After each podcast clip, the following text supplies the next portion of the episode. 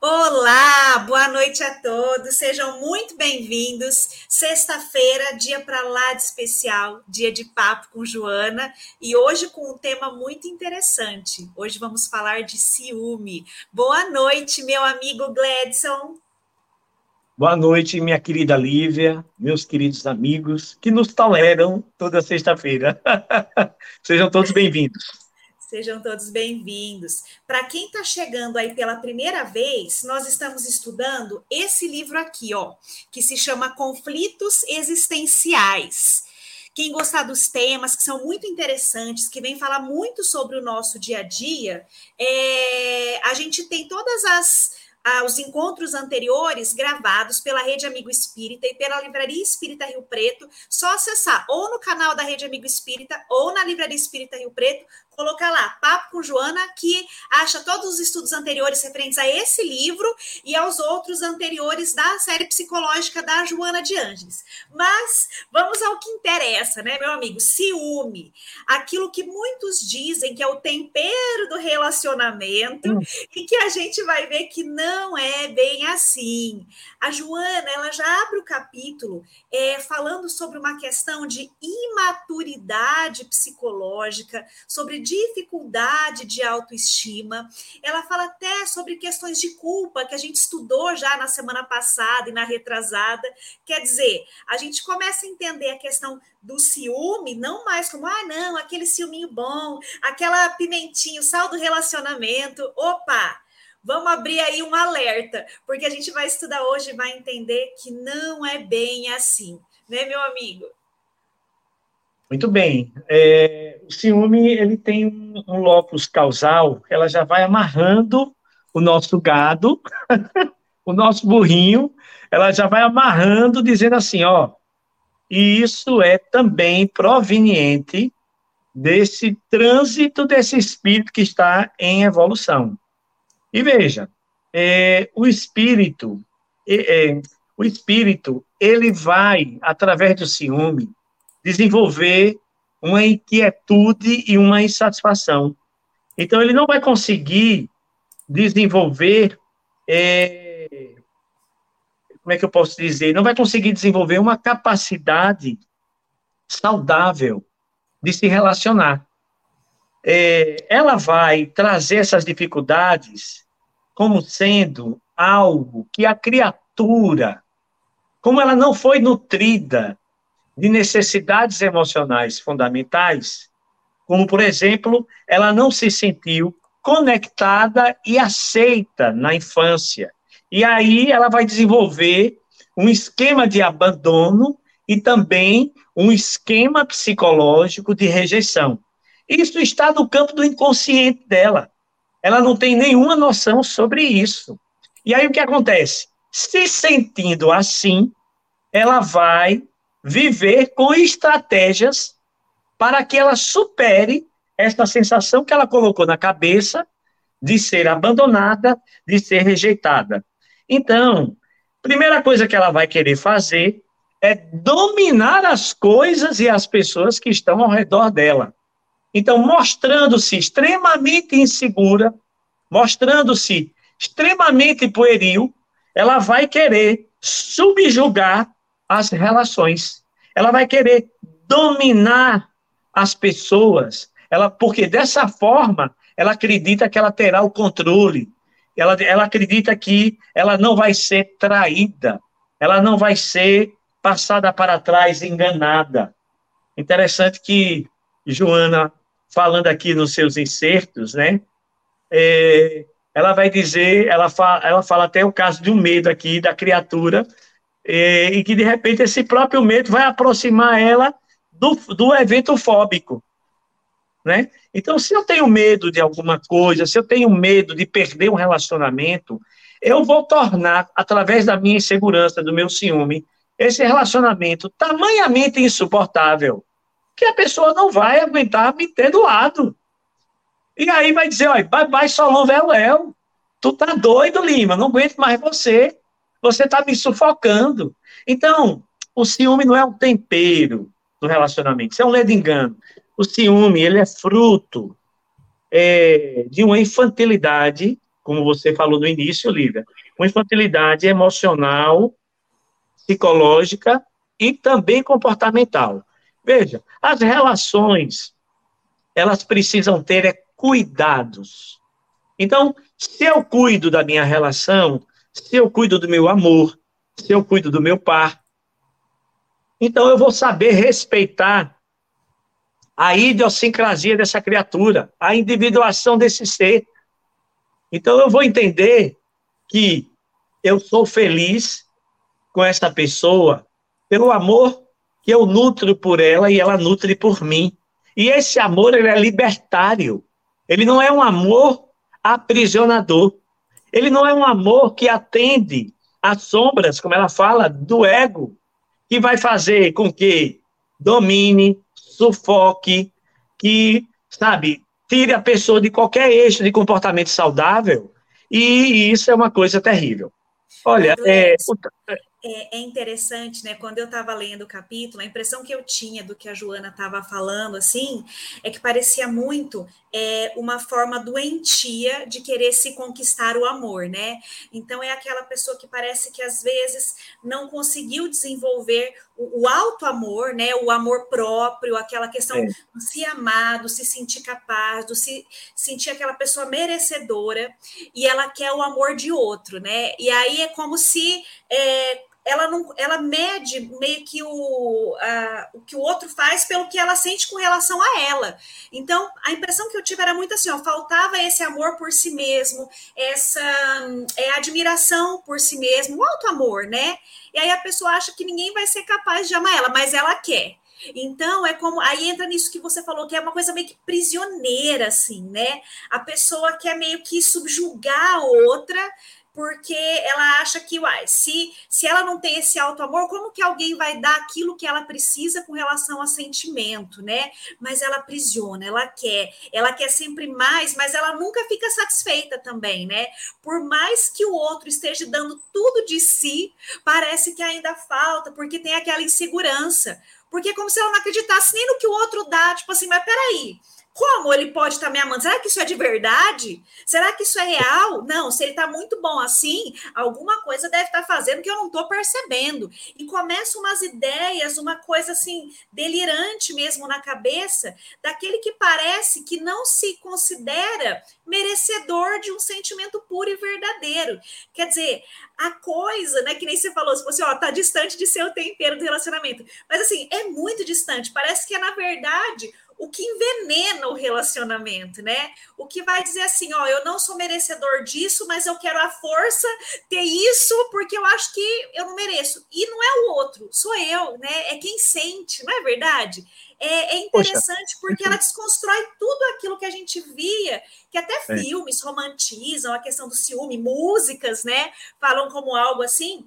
E isso não só no ciúme com relação é, casal, com relacionamento afetivo é, entre pessoas que têm um relacionamento amoroso, né? É, eu não vou falar entre homem e mulher, mas eu falo entre casais mesmo, né? Que pode ser homem e mulher, pode ser é, casais homoafetivos, enfim, casais. O ciúme ele extrapola a questão do casal, pode ser até com relação a amigos, a parentes, a tudo, né?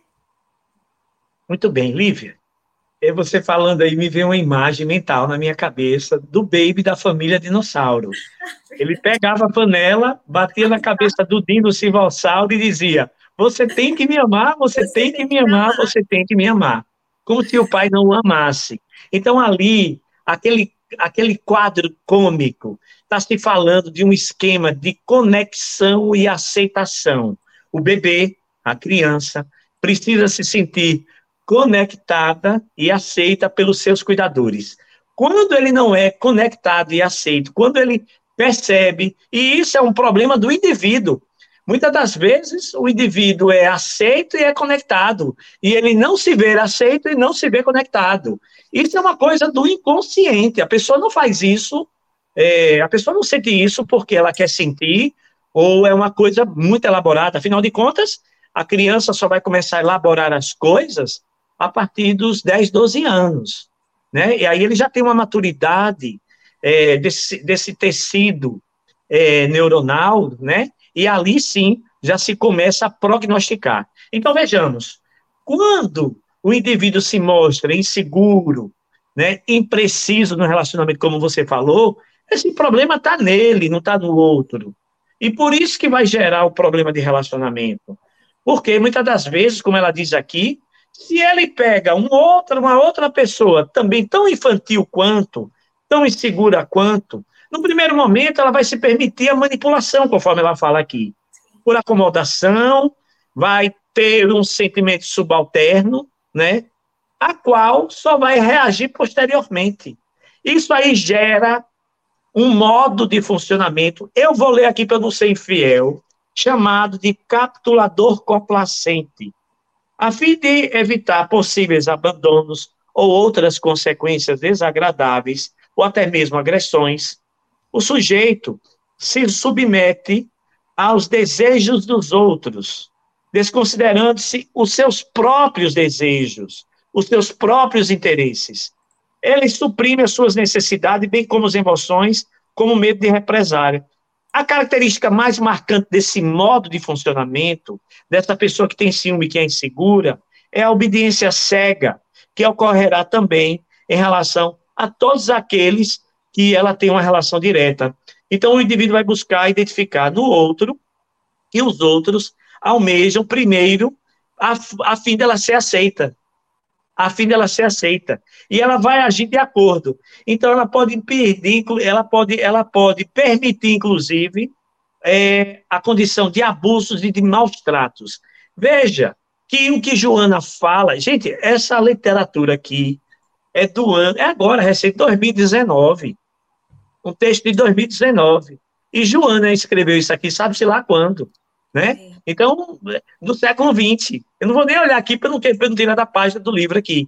Mas veja que coisa linda e fantástica. Então, o que ela está falando, e que isso é, re, é real. Então, vai se permitir é, dominar de uma maneira efetivamente doentia. As pessoas vão chegar e vai dizer, rapaz, você não está vendo que esse relacionamento, você cede a tudo, que não, ali ela quer o domínio, ela quer ali, ela quer é, é, é, se ela quer é, ter aquele relacionamento por completo, somente dela. E aí ela se submete a qualquer coisa, né?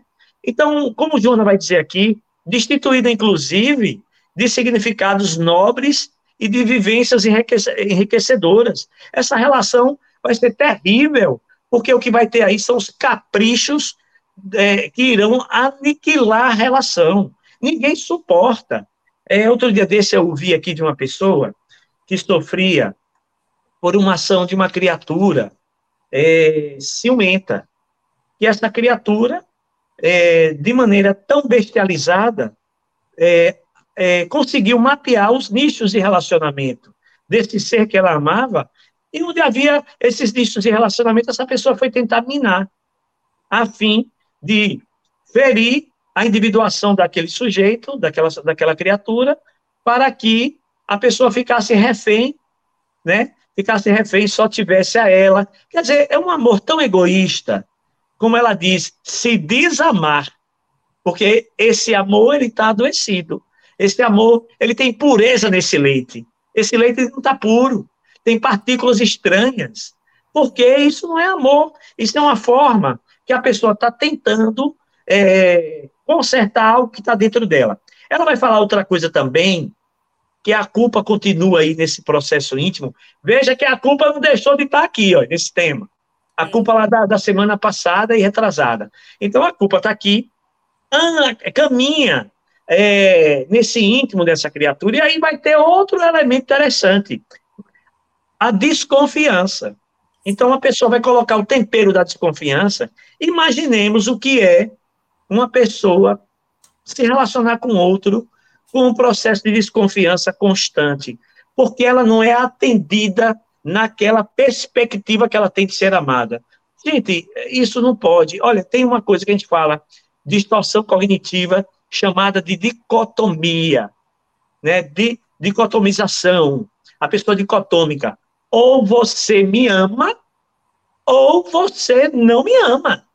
Olivia, você ama o Sérgio plenamente ou você não ama? Mas como assim, Lima? Olha, eu estou notando que você também trata bem outras pessoas. Você trata bem aquele tal daquele Lima, daquele sergipano. Não, você tem que amar somente o Sérgio. Veja, isso é uma dicotomia. Isso é fruto de alguém que é muito inseguro, que não compreende essa forma de amar. E isso ela vai dizer, ó, ah, é o sal, como ela coloca aqui, é o sal do amar, que na verdade é o sal da desconfiança. Esse negócio vai azedar a relação, vai tornar a relação insuportável. E aí ela vai asseverar que o amor, ele é nutrido de amor. É lindo, o amor eu até grifei é isso no meu livro, é lindo. Lindo, né? O amor é nutrido. Você grifou e eu botei quatro reticências.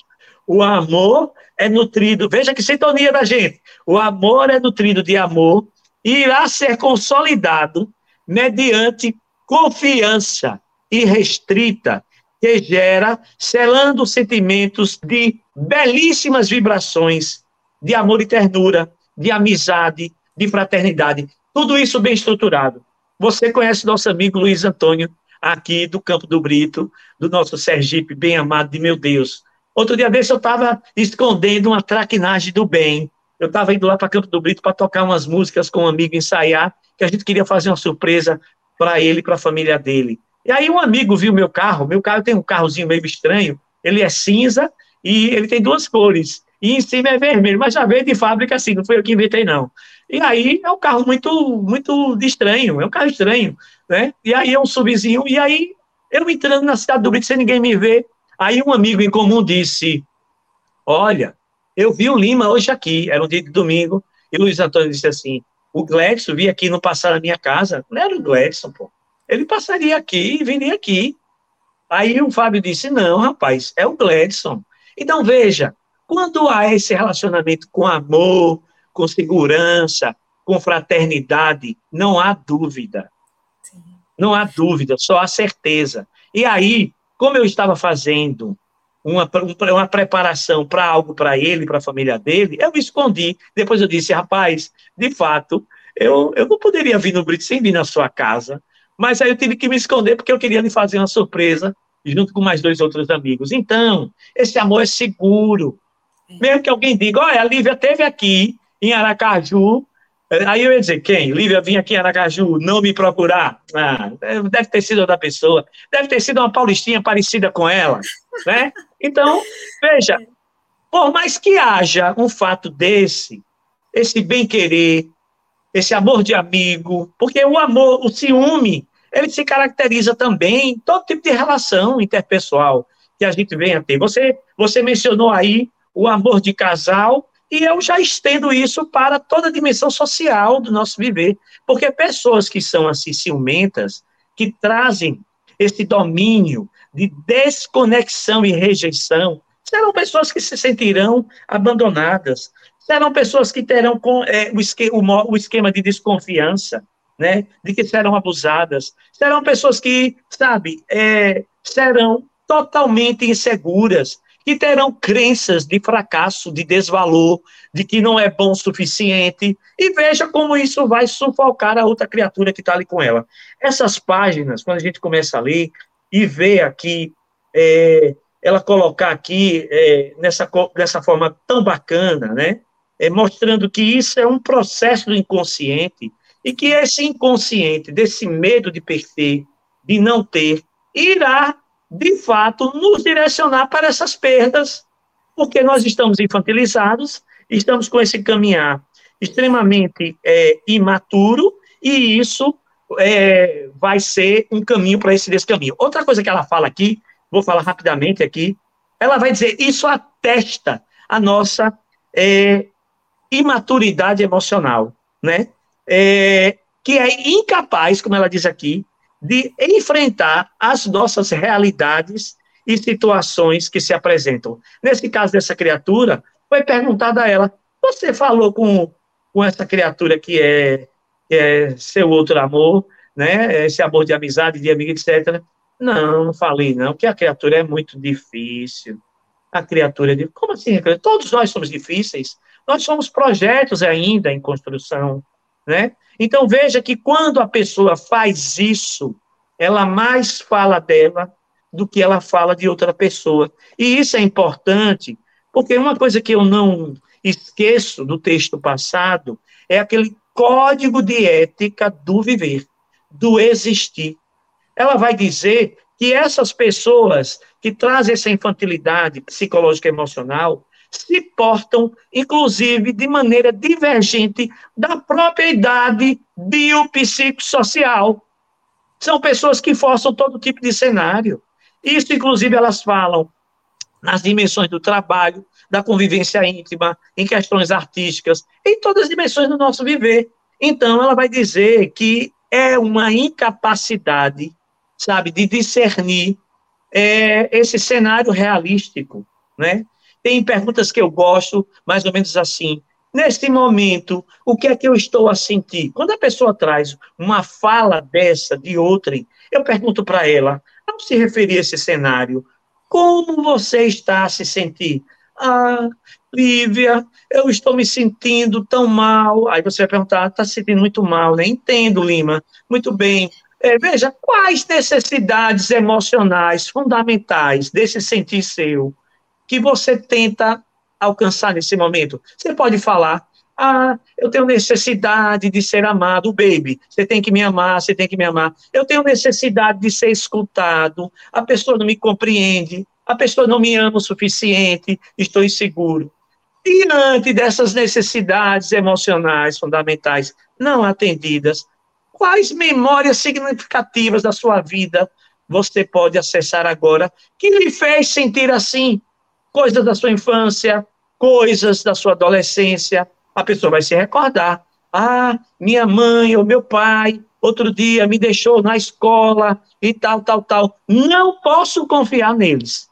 São pessoas que sempre vão me deixar. Então você vai ver que o que Joana fala está correto. E para fechar essa cereja do bolo, a gente pergunta assim: vem cá, e qual forma de proteção você se dará a ver diante dessas necessidades não atendidas, emocionais, e dessas memórias. Ah, nesse relacionamento eu pego no pé. Eu quero saber onde está, que hora chega, que hora volta, que faz, que não sei o quê, se já fez isso. Então, o que é que vai acontecer? Essas pessoas vão realmente fomentar essa infantilidade. A pessoa não vai conseguir fazer o discernimento desse cenário real e lutar. E aí a fantasia irá predominar, né? Irá predominar essa imaginação distorcida da vida real vai fazer com que a pessoa se, se paute nessa convivência distorcida. E aí, esses diálogos profundos que Joana fala aqui, a pessoa vai recear, vai evitar.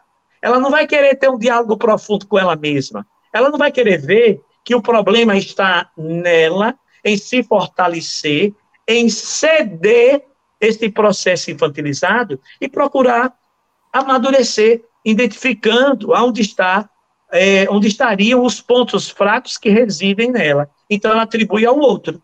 Naquilo que ela atribui ao outro, ela está falando mais dela, ela está se apontando muito mais daquilo do que ela poderia imaginar. Então, Joana é muito sábia quando ela fala isso, e aí, veja, é, a pessoa vai tentar, de uma certa forma, escamotear isso, isso vem em forma de bonomia, sorrisos soltos. A pessoa é tão. Ah, Lima é tão simpático, Lívia diz sobre mim. Ah, tão sorridente, tão legalzinho, mas aí eu estou escamoteando as minhas mazelas infantis emocionais, né? E aí eu não vou conseguir me libertar disso. Ó, tem uns comentários aqui que tem, então, é, de acordo com aquilo que você está comentando, eu queria colocar aqui em tela para antes da gente seguir adiante, para a gente aprofundar nisso, porque tem comentários muito interessantes aqui que eu acho que pode ser a dúvida de várias pessoas. É, eu vou, são três comentários que eu quero pôr, e, e aí eu vou pedir para você dar sequência. Um deles, a Olga, ela está comentando assim, que ela acredita que todo mundo em algum momento sente ciúmes sem ser doente. Olga, é exatamente isso. Sentir um ciúmes de vez em quando é da natureza humana. Por exemplo, vamos pegar os temas que a gente vem estudando nas outras semanas. A gente falou sobre raiva. É normal sentir raiva de vez em quando. Mas o que, que eu faço com a minha raiva? Eu tento trabalhar a minha raiva ou eu pego e dou um soco na pessoa? Aí a gente consegue separar o normal do patológico. Culpa. É normal a gente sentir culpa em algum momento da vida, mas o que, que eu faço? Eu tento trabalhar essa culpa e me modificar, ou eu fico lá sofrendo, patinando, falando, eu não mereço nada. É isso que diferencia. E os ciúmes também. Em algum momento da vida é normal, a gente vai sentir. O problema é o tanto que isso prejudica a minha caminhada e a dos que estão ao meu redor, para a gente considerar como patológico.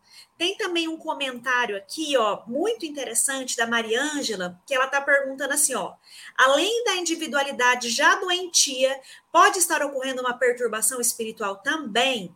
Ô Mariângela, a questão dos espíritos atuando na nossa vida é, é, intimamente ligado com a vibração que nós emitimos. Então, se eu quero saber o espírito que está me acompanhando, eu tenho que saber o que, que eu estou emitindo, o que, que eu estou vibrando.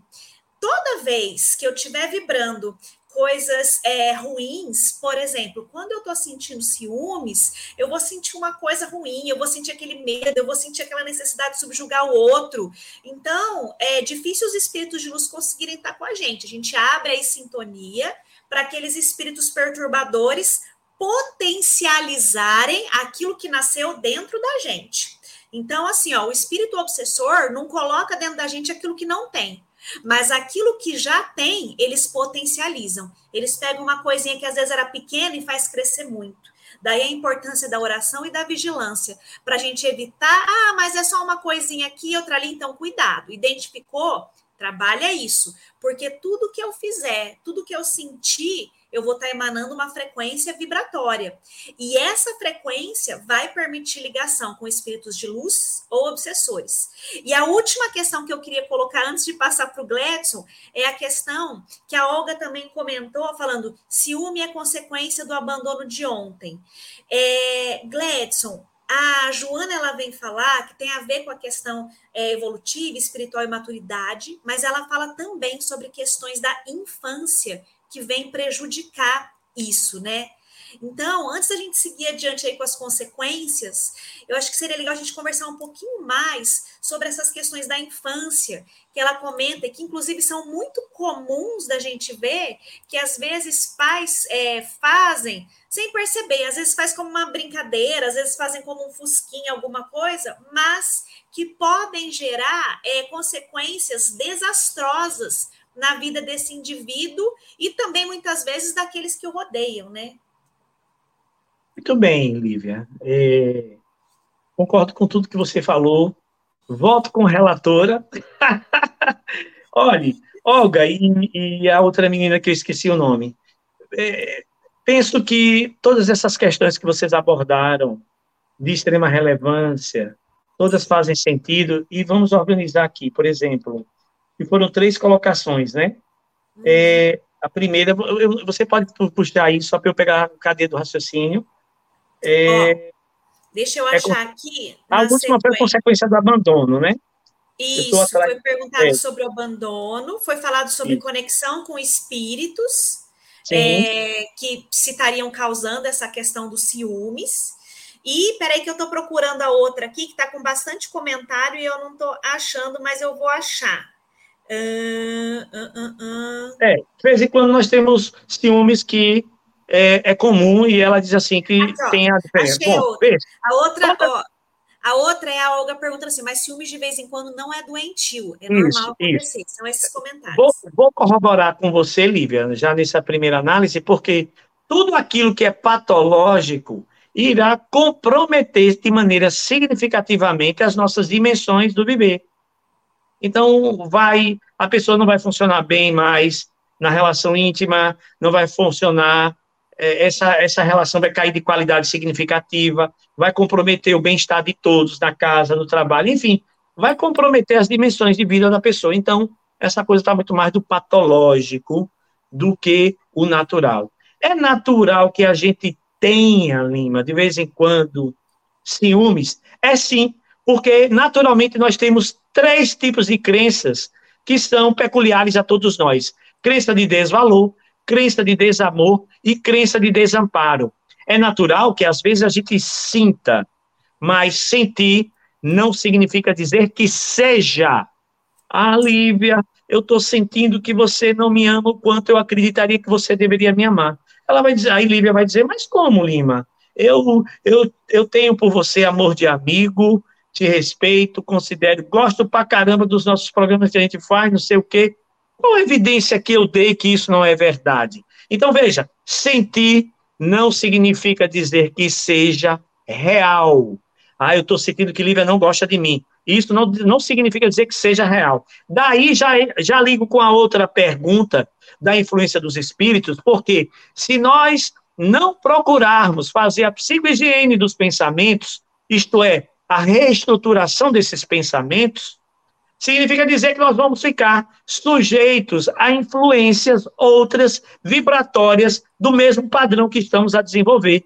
Um padrão de medo, um padrão de insegurança, sabe, de não confiança, de desconfiança. E aí a fome com a vontade de comer, porque são 23 bilhões de espíritos que pululam por aí pelo, pelo nosso orbe planetário. Então nós vamos, nós vamos desenvolver possivelmente uma obsessão, e aí isso pode prejudicar a, a, nossa vida conjugal, a nossa vida amorosa, de amigo ou de amor propriamente dito, com aquelas pessoas que nós nos relacionamos. Então, isso é muito importante. E teve uma terceira coisa, que é, é, me parece, entre elas, uma das mais importantes, que é a questão da infância. Meus queridos amigos, quando nós é, nos damos conta dessa individualidade que já alcançou essa condição humana, então, nós é, temos três coisas da construção desse esquema, que é a unidade constitutiva da personalidade Primeiro, as necessidades emocionais fundamentais que precisamos ter para nos tornar indivíduos. Porque nós somos também seres emocionais. Não só somente seres racionais. Racional e emocional. Nós somos essa composição. E aí, nessa questão de primeira ordem da, da constituição da nossa personalidade, estão essas necessidades emocionais fundamentais que precisam ser atendidas. A segunda é essa condição das primeiras experiências de vidas, estas postas na nossa infância, através das sensações, das percepções, das vivências, dos sentidos, das experiências e também dos traumas, porque essas primeiras vivências vão determinar a forma das estratégias de enfrentamento que nós vamos ter ou lançar mão para viver. Muitas das vezes, esse, essas, esse, essas estratégias, elas serão desadaptativas. O problema, tia Lívia, é que a gente chega aqui agora, eu com 35 anos, gente, eu tenho 53 anos, eu inverto, viu? Eu com os meus 35 anos, né? Aí eu chego e fico funcionando com as estratégias de quando eu tinha seis anos, as estratégias de enfrentamento, sete anos, ah, se não me der isso, como você disse, eu dou um murro na boca. Isso é coisa de criança, quando tem quatro anos, que não sabe eh, como controlar, lidar com aquela emoção que vem e aí ela papoca a porrada no outro. Ali ela não está fazendo com intencionalidade. Ela está fazendo porque é uma falta de compreensão. O que nós estamos vendo hoje, principalmente no Brasil, que é o nosso cenário, são as pessoas adultas se comportando como crianças. Não é um, uma fala aqui comparativa em termos jocoso, aliás, com muito respeito. Outro dia desse eu vi uma pessoa aí defendendo uma posição ideológica ele miava, miau, miau, de joelho. Veja, que isso, isso é loucura. A pessoa está é, fazendo um comportamento infantilizado. Então, veja, essas estruturas infantis que nós trazemos, como também agressões de toda ordem, ela vai falar aqui que o ciúme é, é um risco gravíssimo para a gente cometer o autocídio ou o homicídio. Então, é preciso. Olha, foi uma pergunta muito pertinente.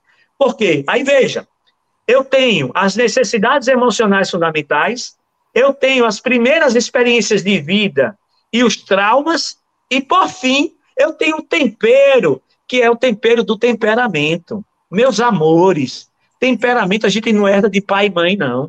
Esse temperamento é o que nós estamos a construir como aqui agora. Nós vamos verificar que a própria Joana de Ângeles, no Evangelho segundo o Espiritismo, ela vai trazer um texto explicativo sobre a paciência crivado pelo espírito amigo ali. É ela. Ela vai dizer ali paciência, ela está falando de, de estrutura de temperamento. Impaciência é uma estrutura de temperamento. Ou seja, quando nós nos exercitamos em impaciências, em agressividades, em impulsos, em, a, a, a, em, em atitudes não pensadas, a gente exercita-se, nós nos exercitamos na impaciência. Então ela vai dizer bem assim: é preciso que transitemos na paciência, ou seja, modifiquemos as nossas estratégias infantis que aprendemos lá atrás, de não saber esperar, em que nós deixamos o ego. Normalmente ela vai falar de ego aqui, deixamos o ego funcionar. Então ela vai dizer assim: ó, oh, é preciso que a gente tenha paciência. Então, essas três coisas irão forjar o esquema, que é a unidade constituidora da nossa personalidade. Assim sendo, percebamos que quando nós reencarnamos, que passamos pela bênção do desenvolvimento humano, novamente corpóreo, né? Fisiológico, hormonal, que agregamos um corpo humano que tenham gêneros diferentes, masculino ou feminino, que temos esses, esses hormônios apenas por um processo de aprendizagem. Então, se eu estou no corpo feminino, eu tenho os meus hormônios femininos que irão imprimir em mim, no meu espírito, na minha alma, aquela coisa da maternidade, do afeto, enfim, é, de desenvolvimento do lado esquerdo do cérebro. As mulheres são muito mais desenvolvidas que os homens. Enfim, veja, do, do, da capacidade de dialogar. As mulheres são muito melhores do que a gente. Então, veja, já o homem, já o espírito, quando reencarna nessa estrutura masculina, ele vai, através desses hormônios masculinos, aprender. Então, isso é uma maravilha. E aí, nessa fase da infância, é uma fase que tudo irá se manifestar de maneira extremamente intensa. Por isso que os fenótipos, ou seja, as questões ambientais da família, do relacionamento, as formas como os pais vão ensinar as crianças a enfrentar as adversidades, a dividir o pai e a mãe, né? A dividir com os outros irmãos. Quando ele vai aprendendo isso, aquilo ali, aquela coisa do ambiente que é chamado de fenótipo, estará imprimindo no genótipo espiritual dele um, novo, um novo conceito de amor, um novo conceito de indivíduo, um novo conceito do viver, de experiências. E se ele aprender isso direitinho, quando ele alcançar a fase de prognosticar, é tanto que ela vai falar aí sobre Freud, fase oral, anal, etc. Mas vamos ficar aqui ainda na teoria de esquemas. Quando, aqui na neurociência, quando ele adquirir essa capacidade do pensar o pensamento, da metacognição, quando ele chegar na fase adulto jovem, vai impor sobre ele aquilo que ele aprendeu na família, a impressão do pai, do bom e daquilo que não é saudável. Se ele aprendeu coisas boas, formas de enfrentamento saudáveis, da não violência, do diálogo não violento, dos enfrentamentos com o diálogo socráticos, né, respeitando o próximo, tudo isso ele vai então se pôr de maneira legal. E isso é muito bom porque, veja, a infância, ela é significativa nas nossas vidas. E alguém pode estar se pensando assim: caramba, tive uma infância, eu vi a Olga falando aí de algumas coisas. Eu era ciumentinha, tal, não dá para ler tudo, mas eu vi. Tem até aqui um espanhol, eu acredito que está aqui um mexicano, não sei quem é. Mas veja só, a gente pode ter tido as nossas agruras na infância, mas hoje nós, nós temos um quê de consciência. Esse quê de consciência, por algumas teorias psicológicas, é chamado de adulto saudável, mente saudável, qualquer coisa saudável, é tudo saudável criança feliz. E na hora que a gente perceber que nós temos essa polarização saudável, a gente pega esse outro polo vulnerável, infantilizado, ciumento, que precisa ser moldado nesses novos conceitos e fazemos um diálogo. E eu recomendo a gente faça igual aquela é, Nazaré Tedesco quando diante do espelho, que ela acordava, ah, né? Aí botava assim, aí botava o batom, ela se sentindo péssima. Ela dizia, hum, mexia, fazia um colágeno natural com as mãos e dizia, gostosona, lindona, e saía para se divertir. Veja, façamos isso de uma maneira mais didática. Comecemos sempre pelo nosso lado vulnerável. Ah, estou me sentindo, Lívia, que não estou sendo amado por Luciana, nem pelos meus filhos, Juni Marina. Estou me sentindo tão triste. Quando verbalizar o lado vulnerável, faça a seguinte pergunta. Ao ouvir isso, o que o seu lado. Olha, sou três pessoas, agora eu sou o juiz. Ao ouvir isso, o que seu lado adulto saudável diria? Olha, ouvindo outro dia desse uma live da Lívia e do Lima, do Gledson Lima, foi dito lá que sentir não significa dizer que seja. Podemos estar errados nesse sentido. E aí começar esse diálogo, a ouvir isso, o que é que o lado vulnerável diria. E aí a gente vai fazer aquilo que os teóricos chamam de reestruturação do pensar, sentir e se comportar. Por quê? Porque na nossa infância nós desenvolvemos as três crenças negativas: crença de desvalor, de desamor e de desamparo. E na tríade cognitiva, que é a visão negativa que a pessoa tem dela, então na hora que ela não está se sentindo amada, que o ciúme aflora, ela pode se sentir o pior biscoito do pacote. Então, nessa hora, ela tem que entender que uma crença dessa está ativada e que possivelmente ela está sendo muito cruel com ela mesma. E aí ela precisa perceber que ela tem evidências valorativas e, nesse sentido, ela precisa exaltar essas evidências. Por isso que não se deve tomar decisões ou ações, quaisquer que seja, movido eminentemente pela dor emocional ou pelo escopo da emoção. Nós temos que parar um pouco. Olhe, Evangelho de Jesus é tudo. O Cristo meditava. A meditação é para organizar, harmonizar o corpo, o, o bio, o psíquico, o espiritual e o emocional, para depois ser tudo traduzido no comportamento, que é o último. Quando a gente não faz isso, a gente atropela uma dessas fases, a gente logo se comporta. Erraremos. Vamos errar. Porque a gente vai estar sendo é, guiado por um, por um direcionamento desses aí, de um desses elementos. Aí é o perigo. E aí o Cristo nos ensinou, com o seu exemplo do viver, a meditação, a respiração, a calma, a paciência e a oração. Oração. Porque quando a gente ora, aí a gente chora, oh, eu estou me sentindo tão péssimozinho, ai, que dor me dê força para eu me levantar.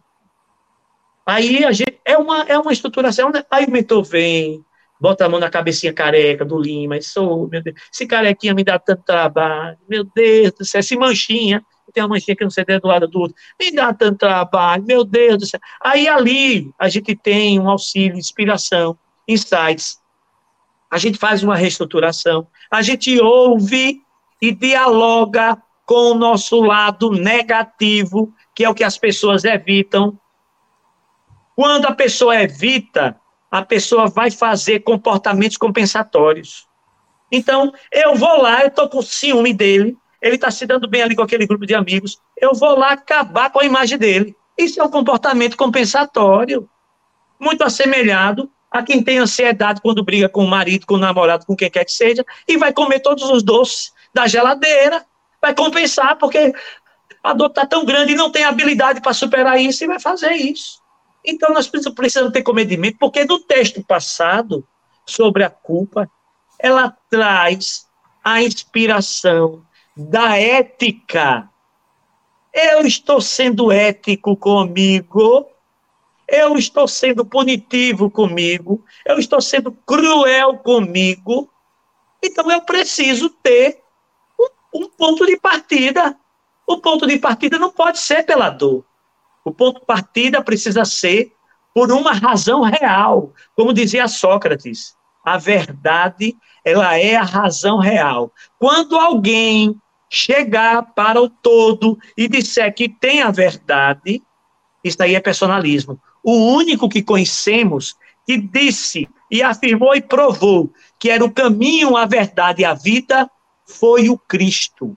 É o Cristo, modelo e guia, abençoadamente posto por Deus para nos guiar, nesse sentido da vida.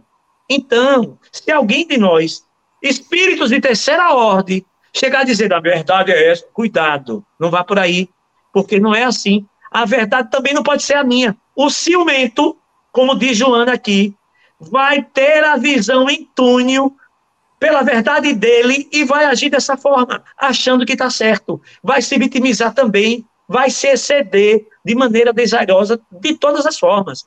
Do ponto que ela chega e diz assim: olhe, isso é caminho para a prática de crime. Ou suicídio ou homicídio. É uma coisa louca. Outro dia desse, aqui, aqui em Aracaju, acho que em todos os lugares aí do planeta tem fatos desses, mas nós tomamos uma, uma, um conhecimento, isso tem alguns anos, já tem mais de 20 anos, um aluno se apaixonou pela professora. Professora amorosa. aliás, a profissão de, de, de ser professor é uma coisa linda, né? Nos aproxima do amor da vida. Ave Maria, como eu amava os meus professores. Ave Maria, que saudade da professora Terezinha Belém, da professora Maria Luísa, que saudade. Então, esses professores são essas formas de criaturas em, em, em, em, trejeitos de anjo, que nos colocam esse sentido do viver, do pensar. Então, esse aluno, por conta de um problema desse, de não aceitação, de desconexão, não se sentir amado, não se sentir, ou seja, uma pessoa muito frágil, se apaixona pela professora. A professora era casada, tinha filhos, um casamento lindo. E aí, quando ele percebe, quando ele foi frustrado no amor que ele dizia ter por ela, porque quem ama não mata a gente. Quem ama não fere. Quem ama cuida. Vou cuidar de você todo dia, toda hora, todo momento. Tem um forrozinho gostosinho que canta isso, né? Então, veja, aí ele pega e tira pratica a cisão, tira a vida dessa criatura e depois se mata. Então, assim, veja que loucura. São tragédias que a gente vê por aí. Mas veja que loucura. Então, ela, ela, quando ela vai falar que o ciúme faz isso, é porque esta pessoa, um, todos nós, espírito de terceira ordem, que estamos sob essa chaga patológica do ciúme. Patológica do ciúme. Veja, aí é, nós estamos é, na possibilidade de cometer crimes desse tipo de ordem. Então, a gente vai ver a vida somente por esse olhar do ciúme, por esse negativismo, por essa crença de desvalor, de desamparo, de desamor. E aí, nesse sentido, a gente vai dirimir os nossos passos. Isso é um perigo, né? Então, é, é importantíssimo a pergunta que a querida fez, Olga, é, eu acho que foi a Olga, sobre a questão da infância, porque é nessa fase. Imagine para os pais ensinar os seus rebentos a se comportar de maneira saudável, já na infância, justa, com código ético crístico, por exemplo. Então, é tão bom para os pais que aprende duas vezes.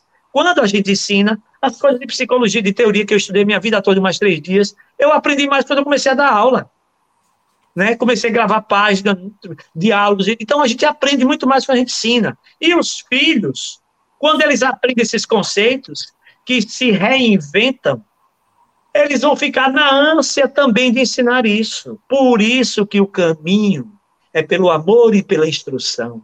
Amai-vos, instruí-vos. Gente, não tem como a gente fugir do evangelho de Jesus, até mesmo no filme desse. A própria Olga colocou aqui que Pedro tinha ciúme de Jesus. Repare, né? tinha ciúme de Jesus. E Jesus olhando ali, ah, sabe nada, inocente, né? É claro que Jesus deve dizer isso. Isso é minha fala, atualizada e louca. Ele deve dizer, meu Deus do céu, não tem juízo. Então, veja, é, um amor seguro, um amor sadio, ele vai libertar. Todo amor que aprisiona, todo amor que não tem segurança, todo amor que se infantiliza, todo amor que é controlador, obsessivamente controlador, aprisionador, esse amor é um amor patológico. Sem reservas, estou dizendo isso aqui. Isso é patologia. Isso é problema de infantilidade psicológica, emocional, comportamental, também espiritual. Então a pessoa precisa ir para o terapeuta, e precisa para o médico, e precisa ter uma agenda ativa, precisa ter bons hábitos, precisa dialogar profundamente sobre si, precisa se exercitar em bons hábitos. Como que a gente cura esses maus hábitos? Exercitando a ação oposta, confiando, exercitando, segurando a sua onda, como diz aí algumas pessoas que eu fico vendo fazendo palestra. Segura a onda, pô. Segura é interessante, né, Gledson? Que aí ela fala, ela usa duas palavras, dois termos aí que eu acho que quando vai falar sobre essa é, cura para os ciúmes e tal, que ela falou, ó, procura ajuda especializada, mas tem coisa mais. Ela fala em autodisciplina, olha que legal. É. Autodisciplina é. e entrega pessoal. Isso. Tipo assim, ó, vai chegar em quem a dor é maior que a tua, e você vai ver que não vai sobrar espaço para os ciúmes. É. E começa a trabalhar a autodisciplina. Eu achei tão bonito quando ela, ela fala em amor terapia, né? O Juan Luiz, lá atrás, comentou alguma coisa sobre isso, que o amor era a cura de tudo. E a Joana, ela chega nisso também, né? Na prática do amor. Então ela fala assim, ó, autodisciplina para você se vigiar, que é o que o Gladson estava falando, né? Que Jesus ia, é, ficava ali pensando, que não agia no calor do momento, que fazia a coisa toda certa. Autodisciplina autoconhecimento e reforma íntima, né? Quando a gente fala em autodisciplina, a gente mais uma vez está puxando a questão do autoconhecimento e da reforma íntima. E aí ela fala também sobre essa entrega pessoal, sobre trabalhar no bem, sobre ir até aqueles que a dor é maior que a tua e servir a eles e auxiliar. E aí a gente começa a perceber que muito daquilo que gera dor na gente, às vezes passa a perder o significado, porque a coisa a gente percebe que é muito maior. É bonito isso, né? É lindo. E, e é, a, gente, a gente vem conversando já há algum tempo. Veja, o que o, a criatura no ciúme ele vai pretender, já que ele não tem esses atributos do bom viver, ele vai procurar subjugar, né? Vai subjugar e esquecendo de amar. É. E aí quem suporta isso, Lívia? Quem Ninguém. suporta isso? E isso é muito interessante porque ou ela vai nesse ponto aí se subestimar demais ou vai se sobrevalorizar conforme, conforme ela diz aqui. Botando, dando a ver posturas inadequadas, né? É, que vai ter a ver com essa coisa da idade fisiológica que ela tem, né? E veja, e, isso em outras áreas do viver. Então, veja, é, é sempre importante que a gente perceba que um processo desse ciúme, quando ele é natural, assim, vamos botar assim, um ciúme natural, natural é tipo assim, dá aquele medinho de perder, vixe, já pensou se minha, minha branquinha me deixasse, minha fofinha, Ave Maria. Aí, não, mas isso não é possível, porque ela me ama. Pronto, acabou. As três crenças de desamor, desvalor e desamor sempre existirão em nossas vidas, até o dia que nós nos tornarmos espírito puros. A diferença que nós que estamos nessa condição de espíritos ainda de terceira ordem, a gente sente a influência forais, é, forais dessa, dessa, dessas crenças negativas, né? E quando se alcança o estado de iluminação, elas existem porque elas são constituições desse aprendizado. E as suas crenças, que constituem antítese de cada uma delas, de desvalor de valor, de desamparo, amparo, de desamor, amor, essas antíteses, elas tomarão uma dimensão tamanhamente enorme, que irá obliterar as outras. As outras existirão, mas estarão ali. A gente, é só a gente analisar muito bem o amor do Cristo por todos nós, né? Um amor tão sublime que mesmo se tendo a carne supliciada, e quem já leu Foucault naquela obra Vigiar e Punir, sabe o que é o suplício, o conceito de suplício, misericórdia, Jesus. Né? Quando um filósofo foi dar conceito a esse tipo de coisa. Então, Jesus foi um supliciado, ou seja, é o absurdo do sofrimento físico humano. E mesmo assim, ele olha com piedade, com benevolência, não é com pena, não, viu? Benevolência. E diz: Pai, perdoe esses doidinhos tudinho, não sabe o que fazem. Perdoe. Porque eu perdoei, eu, eu, eu os conduzo, eu os trago aqui no meu coração. Né? Então, esse é o tipo é, de situação, de segurança. Veja, tem prova maior do que criatura mais bem resolvida, mais bem terapeutizada na vida, do que esse espírito de luz e de amor que nos abraça todos os dias com o sol, com a chuva, com a neve, com o frio, com a fome, com a dor. Não tem. E ele vem e nos coloca diante é, dessa condição de nós mesmos. Então, Lívia, é, não deu para a gente esgotar o tema. Quero finalizar de dizer o seguinte: a principal característica do, do ciúme patológico é a inquietação. Vou parar por aqui para a gente pensar nisso.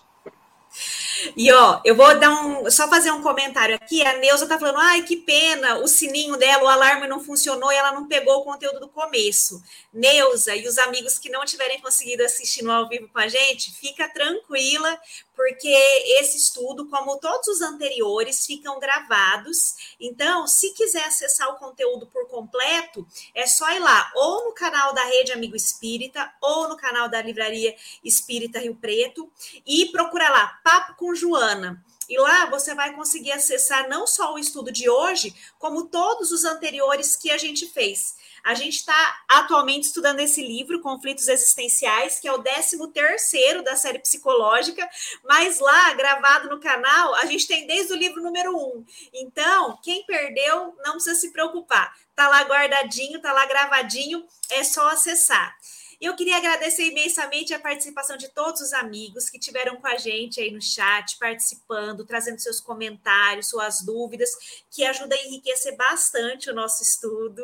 Queria agradecer imensamente pelo meu amigo Gladson, pela companhia, por trazer todo o seu conhecimento, por trazer é, a sua simpatia, que torna o nosso estudo tão gostoso, e deixar o convite para o pessoal. Esse assunto aqui, ciúme, dá muito pano para manga, porque é algo que a gente sente, é algo que a gente sabe que muitas vezes prejudica e é algo que a gente precisa aprender a trabalhar. Então, já vou deixar o convite para sexta-feira que vem, seis horas da tarde. A gente está juntos aqui para conversar um pouquinho mais sobre a questão do ciúme e da terapêutica, do tratamento, para a gente conseguir aí passo a passo ir se libertando dessas amarras aí. Meu amigo, vou pedir para você fazer suas considerações finais antes da gente se despedir. Agradecer, é, eu acho que é a palavra. A gente tem percebido que as pessoas estão aderindo ao programa. Isso tem dado satisfação de vir para cá cada vez mais. Quero pedir às pessoas que não esqueçam de botar o joinha aí para fortalecer o canal. e um beijo no coração de todos, uma semana de paz e bem, um final de semana amoroso e um final de semana de paz e bem para todos. Muito obrigado. Beijo grande no coração e sexta-feira que vem, seis horas da tarde, temos o um encontro marcado. Até lá!